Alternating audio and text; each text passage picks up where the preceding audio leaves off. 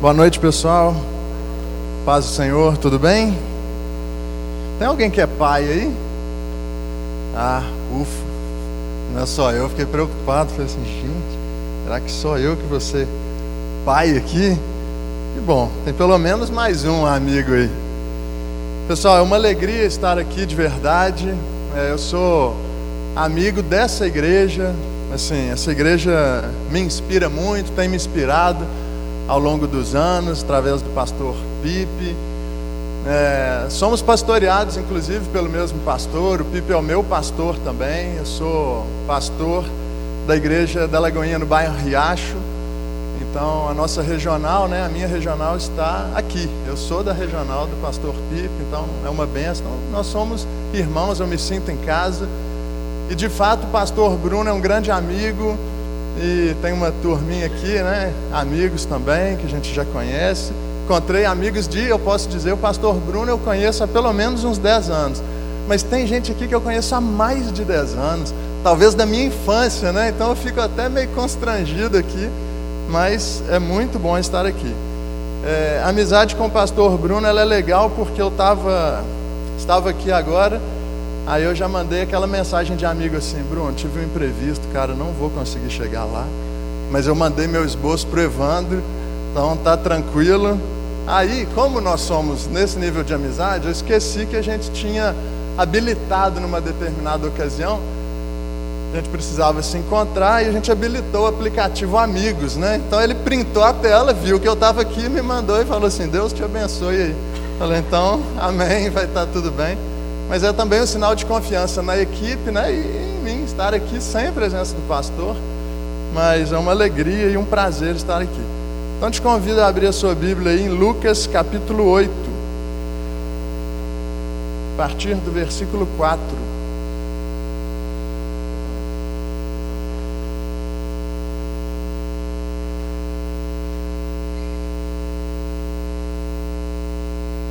Vocês têm estudado aqui as parábolas de Jesus, não é verdade? E quantas riquezas, quanta preciosidade existem nos ensinos das parábolas. É, Jesus ensinou assim de maneira profunda para aquelas pessoas e quando a gente né, se dobra, quando a gente estuda as, as parábolas também, quanta riqueza de conhecimento tem e quanta, quanta verdade existe para a vida prática nossa hoje. Então, vamos ler aqui Lucas, capítulo 8, a partir do versículo 4. Amém? Todo mundo aí? Diz assim: Afluindo uma grande multidão, e vindo ter com ele gente de todas as cidades, disse Jesus por parábola: Eis que o semeador saiu a semear. E ao semear, uma parte caiu à beira do caminho, foi pisada, e as aves do céu a comeram.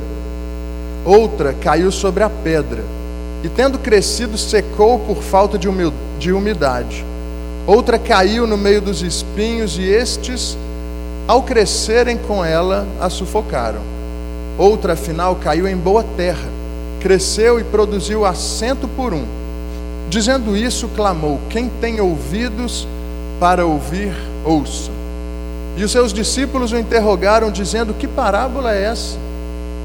Respondeu-lhe Jesus: A vós outros é dado conhecer os mistérios do reino de Deus. Aos demais fala-se por parábolas, para que vendo não vejam e ouvindo não entendam. Até aqui por enquanto, vamos orar? Senhor Deus, Pai amado, esta é a tua palavra Ó Deus, nós clamamos a tua graça sobre as nossas vidas, para que sejamos não apenas ouvintes, mas praticantes, participantes da tua palavra. Deus, que teu Espírito Santo abra os olhos do nosso coração, do nosso entendimento. Deus, que a tua palavra viva e poderosa como é, possa fazer morada e mudar os nossos corações naquilo que é necessário. Em nome de Jesus. Amém. Amém. Eu gostaria de começar a falar sobre esse texto a partir aí do versículo 8 e 9. E no versículo 8, no final, Jesus diz assim: Quem tem ouvidos para ouvir, ouça. E os discípulos de Jesus então perguntam: Que parábola é essa. Essa era uma mensagem simples, ainda é uma história simples que Jesus contou, mas havia ali naquele momento uma multidão e os discípulos. Ao longo do ministério de Jesus, isso era comum. Jesus andava, as multidões estavam o cercando e os seus discípulos estavam ali perto. As multidões se reuniam não necessariamente para serem transformadas pela palavra de Jesus, mas por muitos sinais, prodígios, maravilhas e até pelo alimento que era fornecido em alguns momentos. Mas os discípulos chegam perto de Jesus e perguntam que parábola é essa. Multidões se reúnem de verdade quando coisas grandes acontecem. Quando uma banda famosa se apresenta, quando sinais e maravilhas aconteciam, como naquele tempo, as multidões se reuniam. Mas o que Jesus quer dizer é que pessoas que entendem o que Jesus quer dizer são aquelas que de fato querem entender. A multidão que vai ali apenas para ver algo, algo grande, vem apenas para ver um culto legal, vem apenas para estar talvez num pós-culto. Não, a palavra de Jesus é de fato para aqueles que querem, para aqueles que perguntam: que mensagem é essa? Jesus, o que o Senhor tem para nos ensinar? Qual é o sentido dessas parábolas? E que de fato essa também seja a nossa oração nessa noite e todos os dias nos quais nós buscarmos conhecer a palavra de Deus. Deus, abra o meu coração. Deus, o que o Senhor tem para me ensinar? Deus, o que esse texto fala hoje para mim? Abra os olhos do meu coração. Repare então na história. Essa é sim uma história simples e aparentemente nada encantadora. Talvez pessoas como eu, não sei como você, mas precisam até pesquisar um pouco mais, porque assim, eu fui criado como dizem talvez alguns amigos, foi criado no apartamento com vó.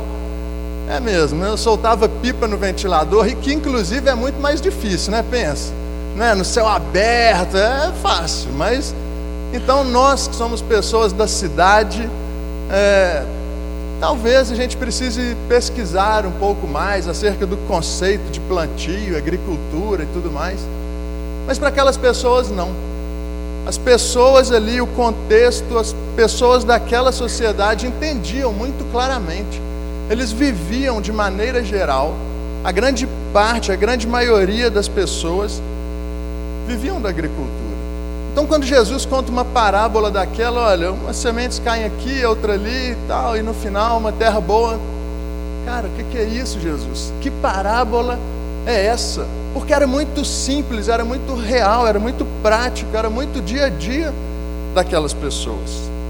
Eles entendiam alguns detalhes que talvez hoje fujam assim das nossas realidades. Uma pessoa quando saía semear, saía com seu seu saco ali de com as sementes e semeava, talvez como um arco num campo arado, num campo pronto.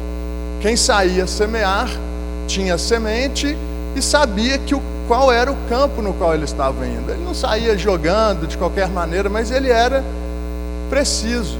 E ele também entendia que nem toda semente que ele jogasse frutificaria. Nem toda semente ali plantada geraria frutos, embora elas saíssem do mesmo saco, fossem a mesma fonte, do mesmo semeador, mas elas saíam e algumas davam fruto, caíam no lugar certo e outras não. Jesus então identifica quatro solos. Ele identifica quatro tipos de solos nos quais caem aquelas sementes.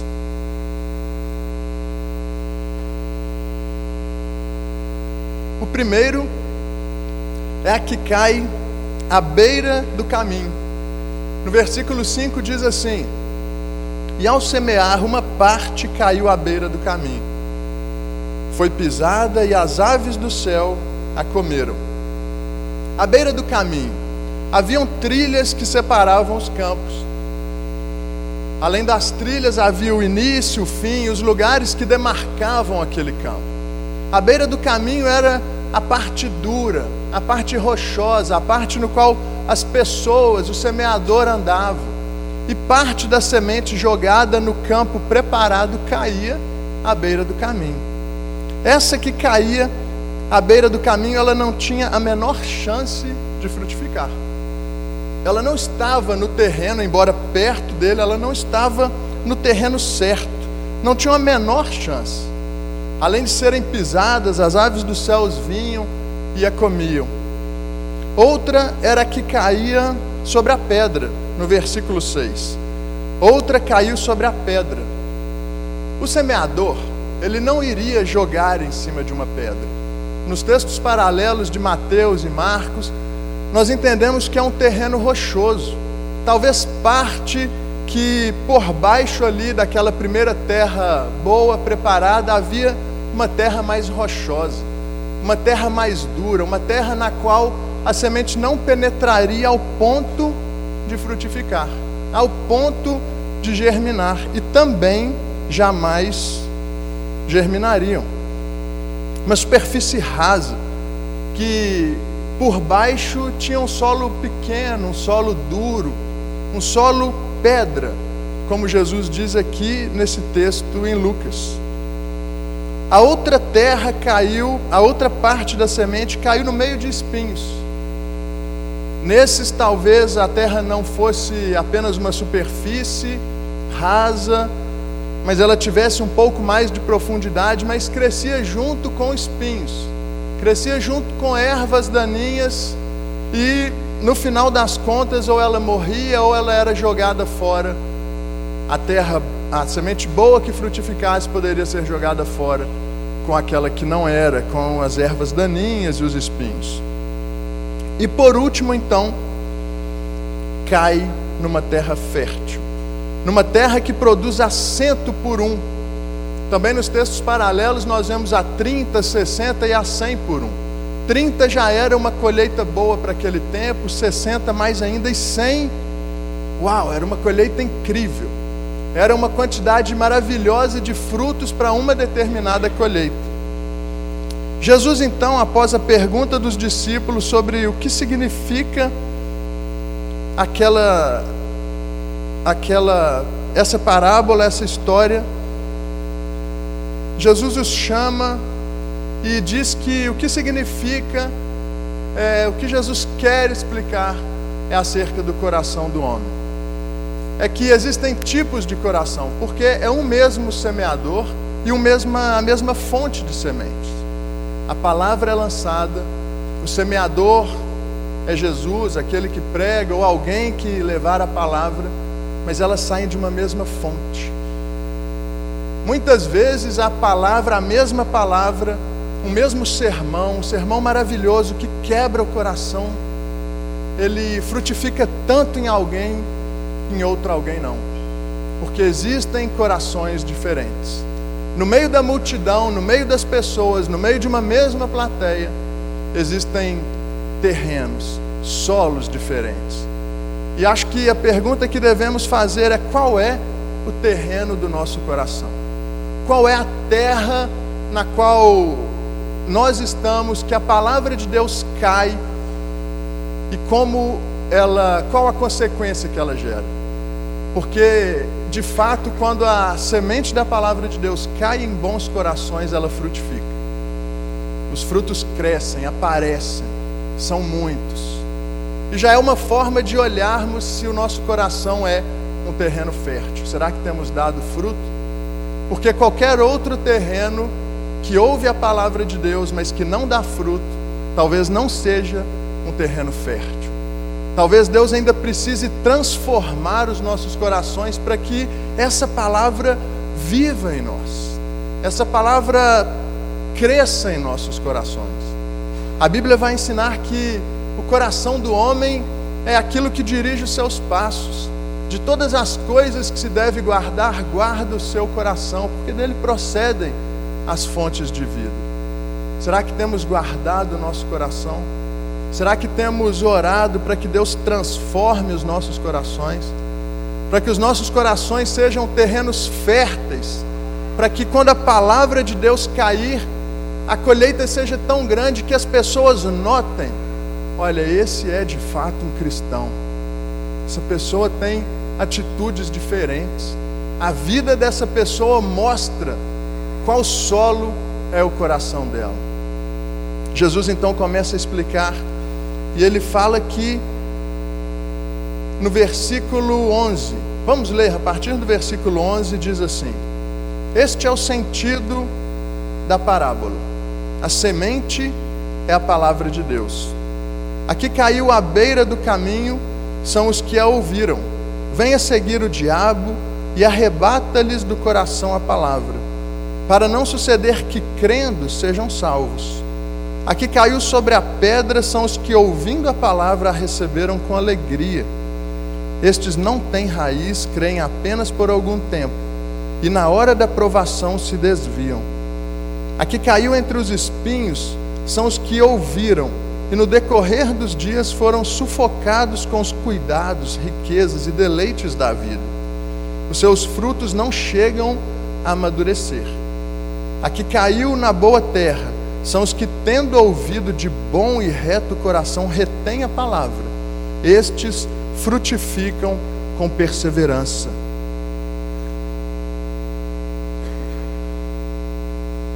A semente é a palavra do reino de Deus.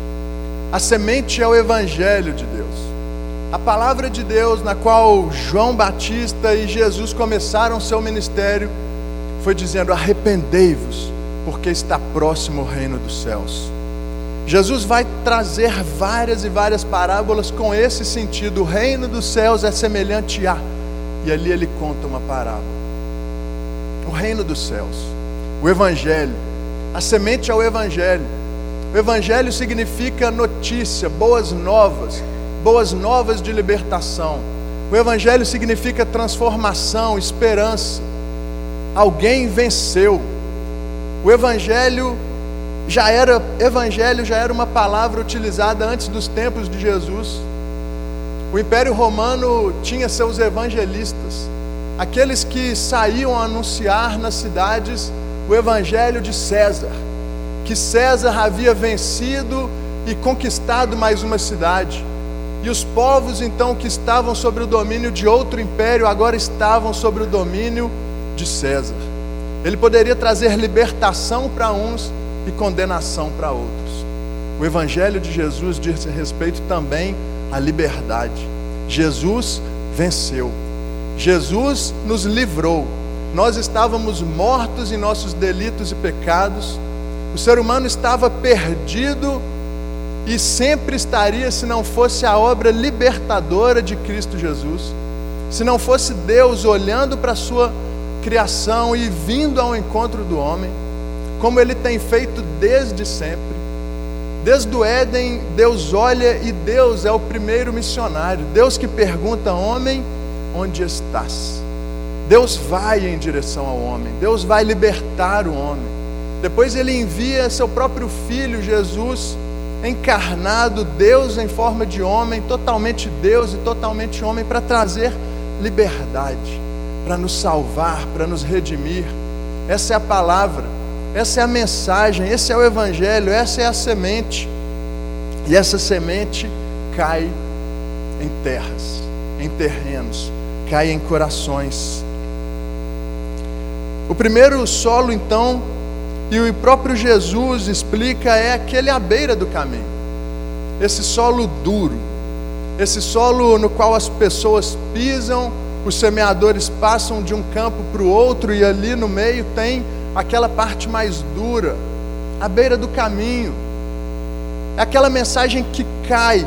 Jesus diz assim, no versículo 12: A que caiu à beira do caminho são os que a ouviram. Venha seguir o diabo e arrebata-lhes do coração a palavra, para não suceder que, crendo, sejam salvos. Talvez essa seja a condição mais perturbadora de todas. Falta de fé, descrença, transformam o coração em alguma coisa dura. Você talvez já teve a oportunidade de falar para alguém, de mostrar de tantas formas, como o pastor Bruno gosta de estudar, de com argumentos lógicos, racionais, com amor, de tantas e diversas formas, e você fala, mas aquela mensagem não entra no coração. Aquela mensagem não transforma, aquela pessoa ouve a mensagem. Pessoa que tem esse coração ouve a mensagem, mas ele está completamente fechado, e essa mensagem vem os pássaros ou a própria ação satânica e arrebata do coração aquela palavra. Eu me lembro certa vez que a gente estava aconselhando um, um jovem que chegou no final do culto na nossa igreja, eu e uma irmã, e ele era desviado.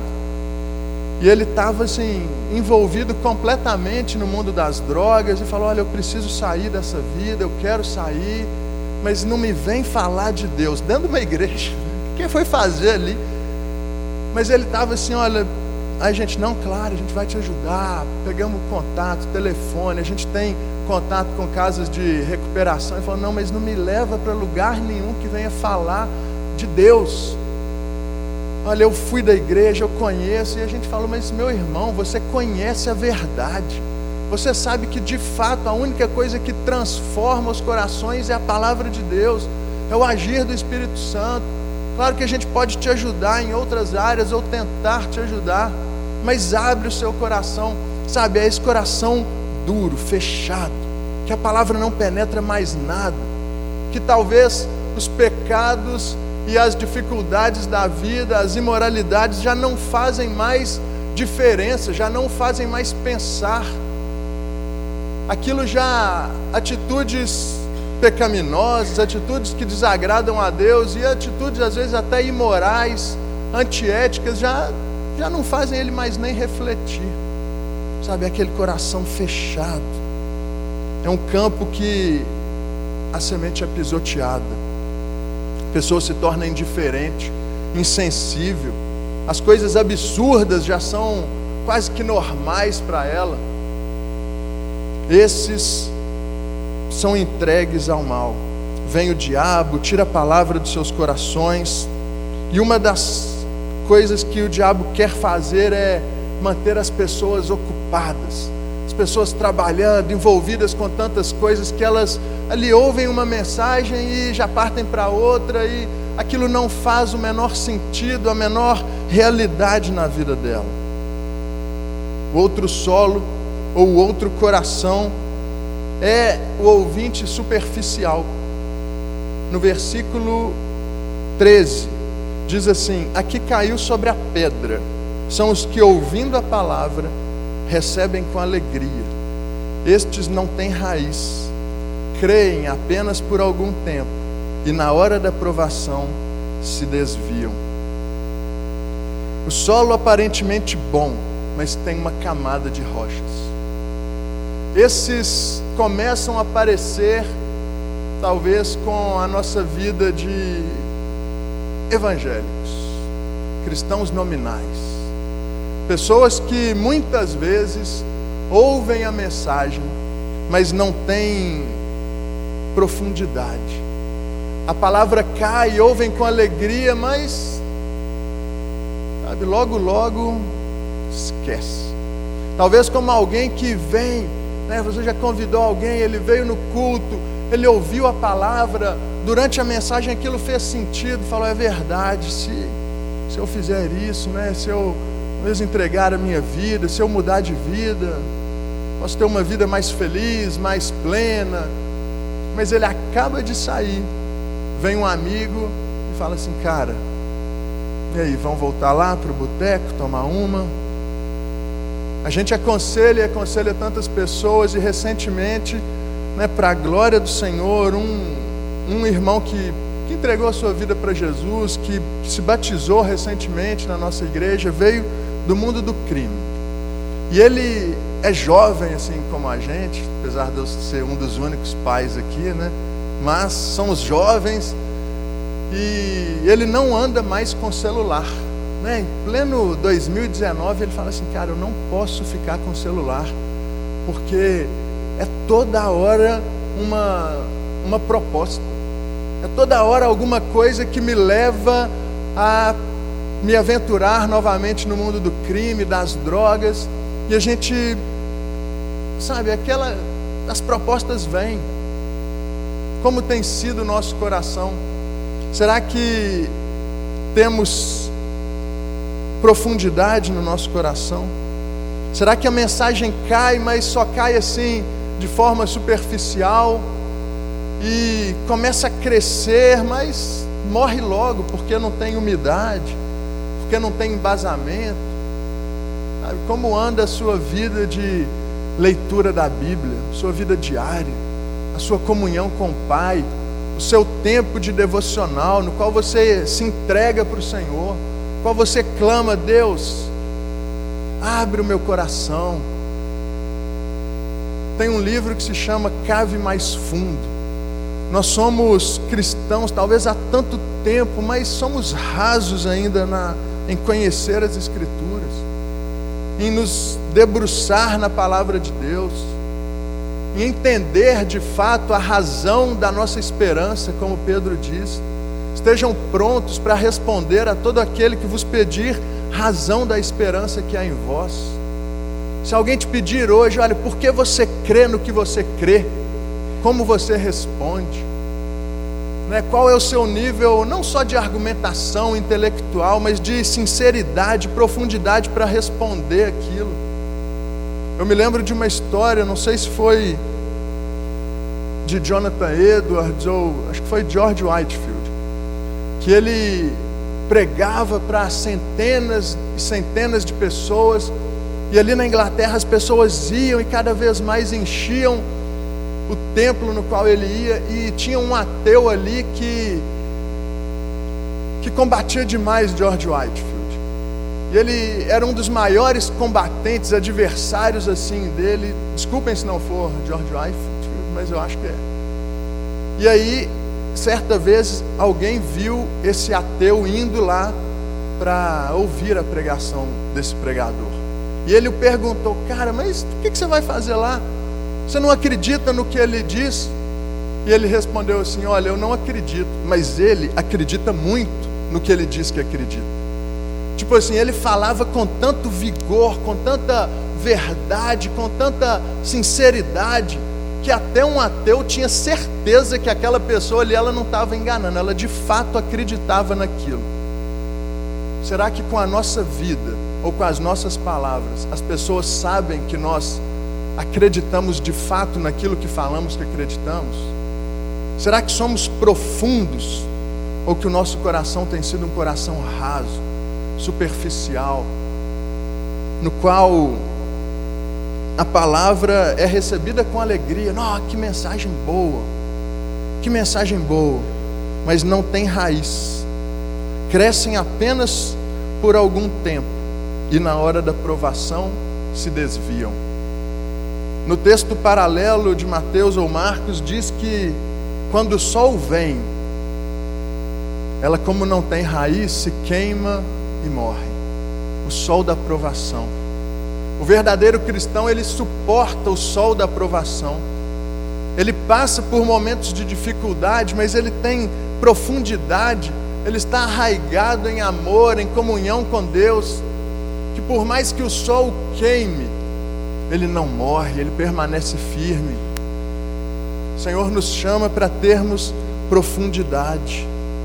As provações virão, as mensagens que ouvimos, elas devem entrar no nosso coração e devem fazer morada, porque a gente sai daqui, né, você sai com amigos, você vai para um pós-culto, você ainda tem um domingo para vir na igreja e para se alimentar mais da palavra de Deus. Você passa aquele final de semana maravilhoso, mas a semana recomeça. E os problemas, as lutas, as provações começam também. O sol brilha forte e ele queima, mas a gente precisa estar firmes. Se estivermos firmes na palavra de Deus, ou se o nosso coração for uma terra boa, pronta, fértil, essa mensagem não vai morrer essa mensagem vai transformar as nossas vidas. Amém? De que adianta apenas nascer umas folhas, mas não dar fruto? Né? De que adianta estarmos apenas na igreja, falar que somos cristãos? De que adianta só para a gente marcar lá no censo? Né? Sou evangélico. E dizem, não sei se já começou, que agora vai ter evangélico não praticante, né? Não sei se isso é verdade. Como tem católico, católico não praticante, evangélico não praticante. Né? Será que somos assim evangélicos? Temos uma, uma religião apenas? Nós só temos folhas secas, vazias? O Senhor quer semear uma palavra que dê fruto nas nossas vidas, que gere fruto, que gere diferença.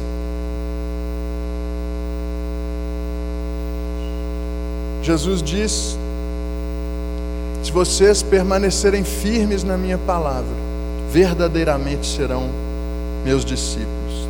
Se permanecermos firmes na Sua palavra, será que temos permanecido firmes? Que seja um desafio para nós, que possa ser de fato Espírito Santo nos exortando a estarmos firmes nas Escrituras, a conhecermos a palavra de Deus. Grandes avivamentos, a própria reforma protestante veio com a volta às Escrituras povo mergulhava nas Escrituras em conhecer de fato a Deus. Em terceiro, no versículo 14, diz assim: A que caiu entre espinhos são os que ouviram, e no decorrer dos dias foram sufocados com os cuidados, riquezas e deleites da vida. Seus frutos não chegaram não chegam a amadurecer.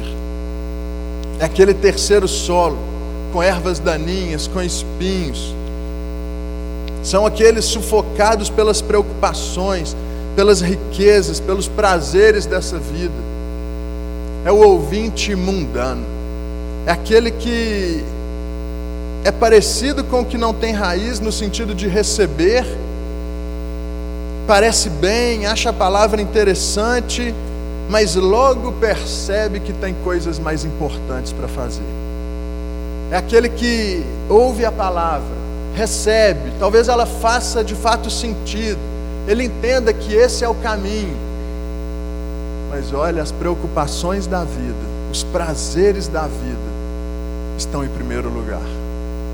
Em algum momento ele vai perceber, olha, ou ele vai continuar a vida inteira de forma assim dúbia, né, dando valor para a palavra de Deus, dando valor para os prazeres e alegrias do mundo, para as preocupações da carne. Cristo e o Evangelho nunca estão em primeiro lugar na vida desse ouvinte. Ele tem muita coisa para resolver, ele tem muito trabalho para fazer, ele tem a juventude para viver. Ele precisa se organizar, ele precisa pensar no seu casamento, ele precisa pensar na sua carreira. Deus, espiritualidade. Ele tem todo tipo de concorrência com Deus. Né, as coisas, que o Evandro falou aqui mais cedo, as coisas lícitas, boas, mas que são uma concorrência, que não, que colocam Deus em segundo, terceiro lugar. E se Deus está em segundo lugar, ele não está em lugar nenhum nas nossas vidas. Enquanto Deus não é a centralidade, enquanto Cristo não for tudo nas nossas vidas, Ele também não será nada. A nossa vida não vai dar frutos. Essa pessoa, esse ouvinte, que tem como terra uma que cai entre os espinhos, é aquela pessoa apaixonada pelo mundo, sabe, pelo que o mundo pode oferecer pelo que o mundo pode dar. Ele tem a palavra de Deus, ele conhece a verdade das Escrituras, mas elas ainda não mudaram a sua vida. Ele ouve a palavra de Deus aqui, mas ele sai, não tem o menor temor e se deleita em imoralidades, em falta de temor. ou o coração está preso em valores temporários, ele não pensa na eternidade, e ele continua sendo uma terra que não dá frutos. É verdade que nós devemos nos preocupar com a nossa carreira, que nós podemos ter sonhos, mas devemos ter muito cuidado. Se nós temos buscado a nossa esperança e colocado a nossa esperança nessas coisas, se são elas que guiam a nossa vida, se são elas que dirigem os nossos passos, ou se quem tem dirigido o nosso coração é o Espírito Santo, é a palavra de Deus. Porque os sonhos e os planos de Deus para nós são muito maiores do que os nossos são muito melhores do que os nossos.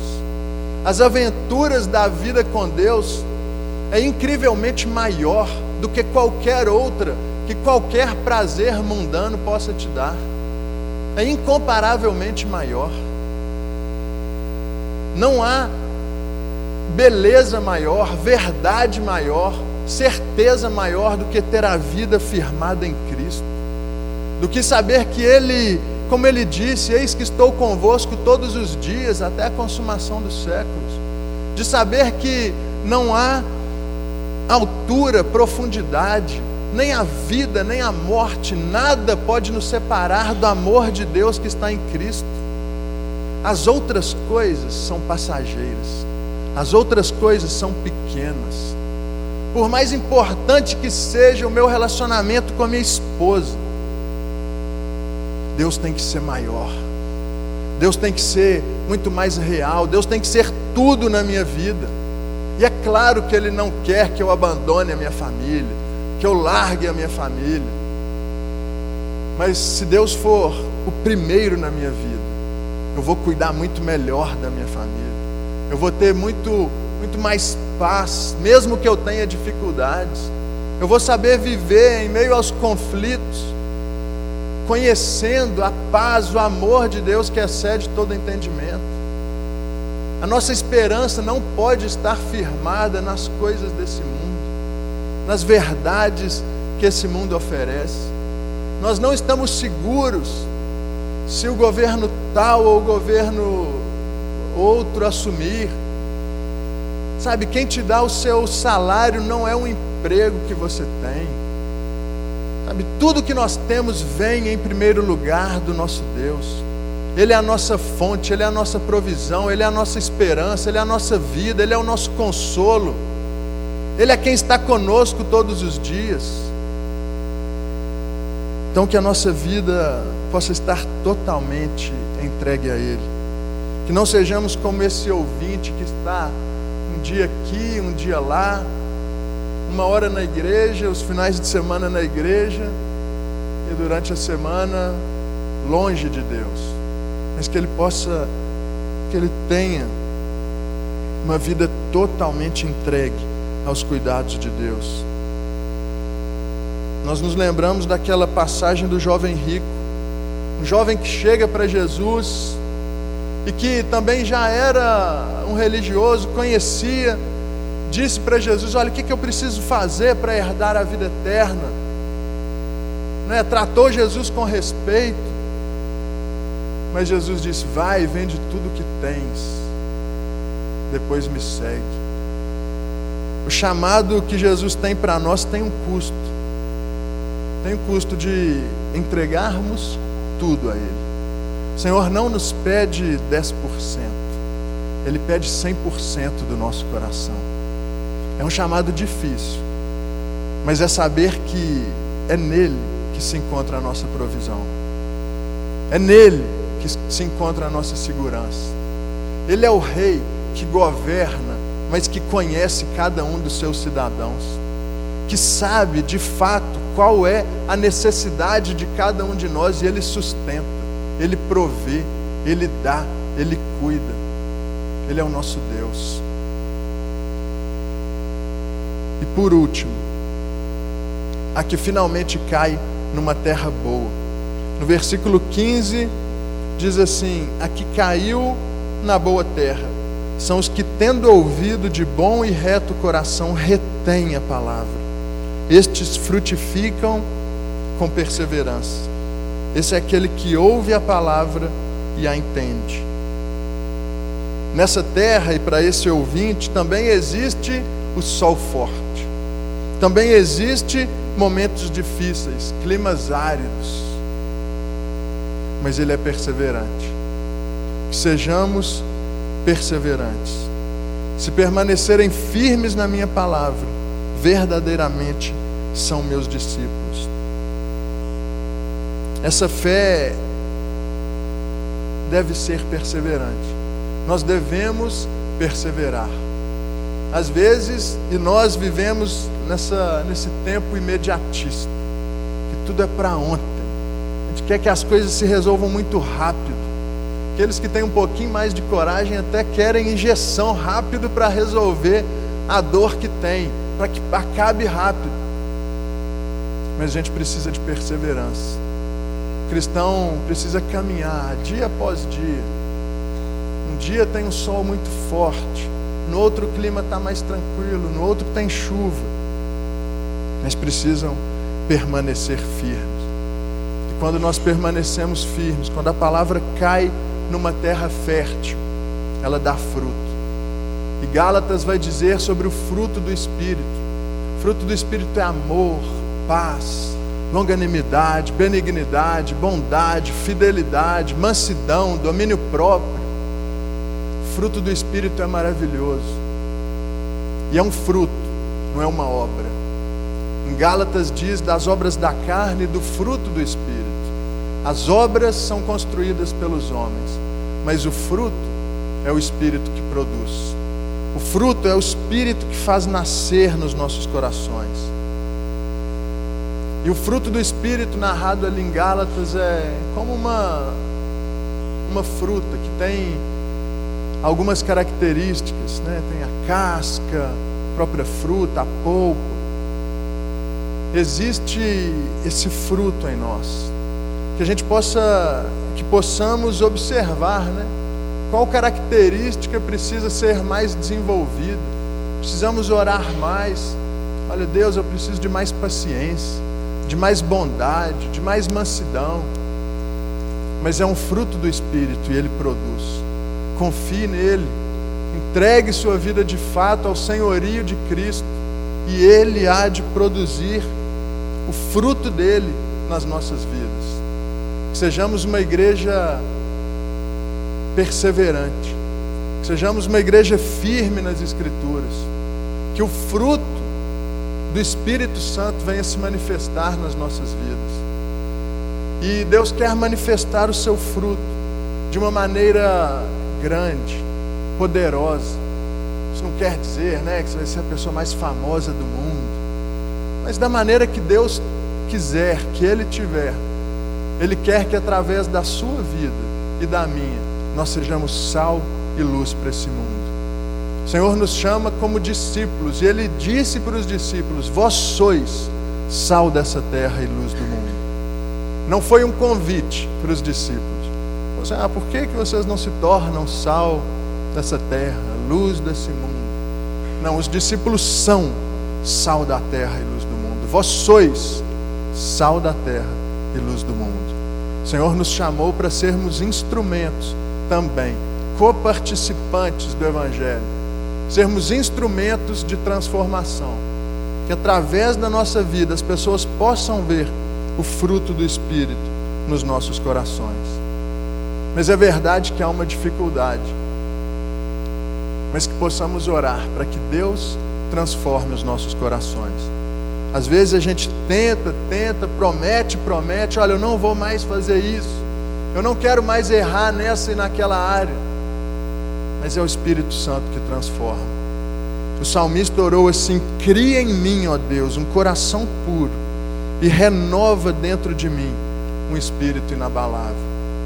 Se tem sido difícil para você se manter firme, se você tem ouvido a palavra do Senhor, sabe que essa é a verdade, mas que às vezes seu coração parece estar duro, fechado ou raso, Ore ao Espírito Santo. Ore ao Senhor Deus. A palavra diz que o salmista se derramava em sinceridade diante de Deus. Coloque diante de Deus: Deus está difícil. Deus transforma o meu coração. Nós temos que nos aproximar de Deus com fé. Essa parábola nos mostra que não há um problema no semeador, não há um problema com a semente, mas o problema está no solo, o problema está nos corações. Possamos clamar a Deus que transforme os nossos corações, que abra os nossos corações, que faça dos nossos corações uma terra fértil, uma terra boa, uma terra preparada para que a semente caia nos nossos corações e dê muito fruto para a glória de Deus, em nome de Jesus. Amém, meus irmãos?